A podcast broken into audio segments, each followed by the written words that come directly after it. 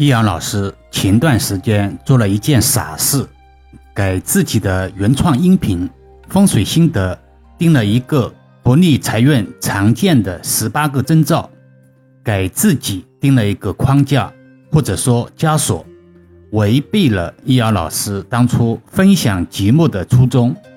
风水心得其实是类似于一个工作笔记，有点随心所欲。想到什么写什么，天马行空。但自从定了这个框架以后，受到了约束，导致创作灵感的缺失。在此向广大喜欢收听风水心得的听友们说声抱歉。现在想想，也许又是另一种气场受损的表象。古人云：“知错能改，善莫大焉。”那十八个征兆被易阳老师调整成八个征兆了。说实话，无论是十八个征兆还是三十八个征兆，都会贯穿整个专辑，只是说法不同而已。今天来谈一谈轻松一点的话题：赚钱容易，存钱难。有些人经常赚了钱就有事，钱永远存不住。这或许是因为住宅风水出了问题。想知道守不住财的住宅风水是什么样的吗？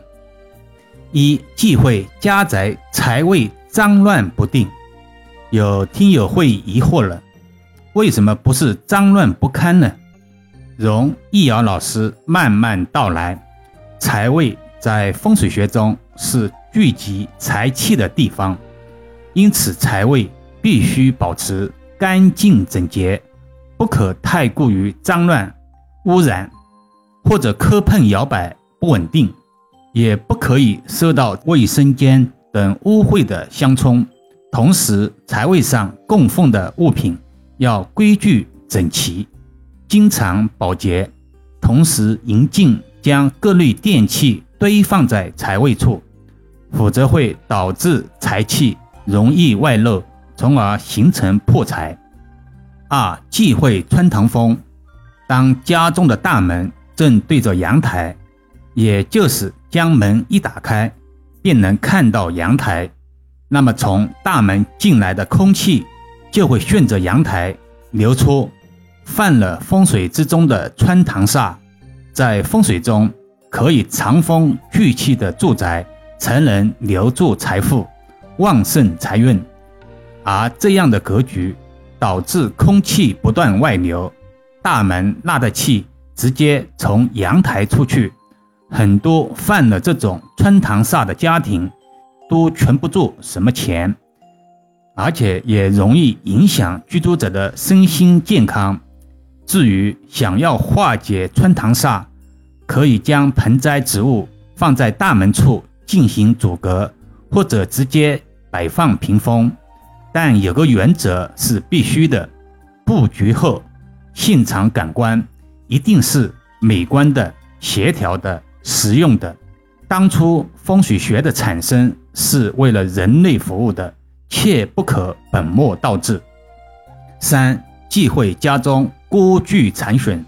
厨房作为福禄的区域，也是阳宅的财库之一，不得出现。残损或者肮脏的锅具，厨房内使用的锅具必须为完好无损且干净的，因为这类的破损不洁的锅具会给厨房带来一系列的隐患，致使厨房风水受损，家里人的运势变差，尤其是对女性家庭成员影响颇大，收入也会有所下降。四。忌讳厨卫漏水，每个住宅都不能少了厨卫，且每天使用厨卫的频率也比较高，因此风水作用不可忽视。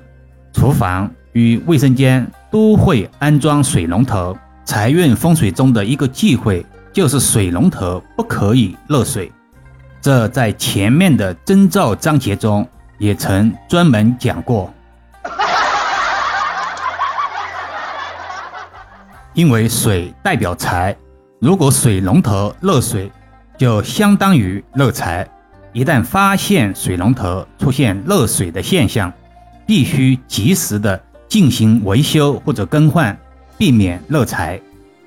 最近呢，易遥老师有点状态不佳，感恩有些听友的诚挚关怀，借助外力躲过了张三，逃不过李四，也许是黎明前的黑暗吧。同时，也祝正在收听节目的您大吉大利。好了，今天暂时先聊到这里吧。更多分享，请至易瑶文化主页收听、关注、点评、打赏、转发。如果自己也有风水问题需要咨询老师的，给老师留言或者私信吧。